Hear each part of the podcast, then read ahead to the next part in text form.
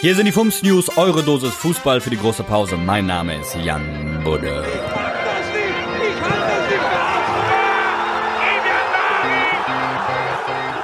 München. Thomas Müller verlängert seinen Vertrag beim FC Bayern mitten in der Zwangspause der Bundesliga. Vollkommen logisch. So ein Raumdeuter ist in Quarantänezeiten extrem wertvoll. Gelsenkirchen. Schalke will angeblich Jesus Corona vom FC Porto verpflichten. Das sorgte nicht nur bei denen, deren Namen nicht genannt werden dürfen, von Fums und Grätsch für Irritation. Ja, also ich, ich, sie haben halt äh, bei, äh, weiß ich, transfermarkt.de haben sie keinen Drosten gefunden. Also haben sie sich gedacht, komm, dann suchen wir mal nach Corona. Ge geil dann auch zum Saisonstart, so Meet and Greet mit Corona. Äh, nee, danke. Sorry, nein. danke, aber nein, danke.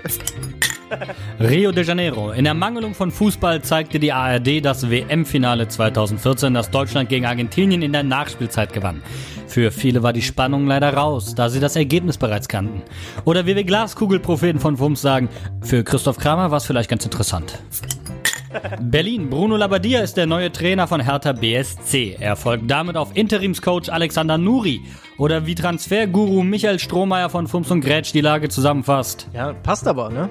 Ich meine, Herr Tinio und äh, Bruno ja. der Problembär. Da haben sich aber zwei gefunden.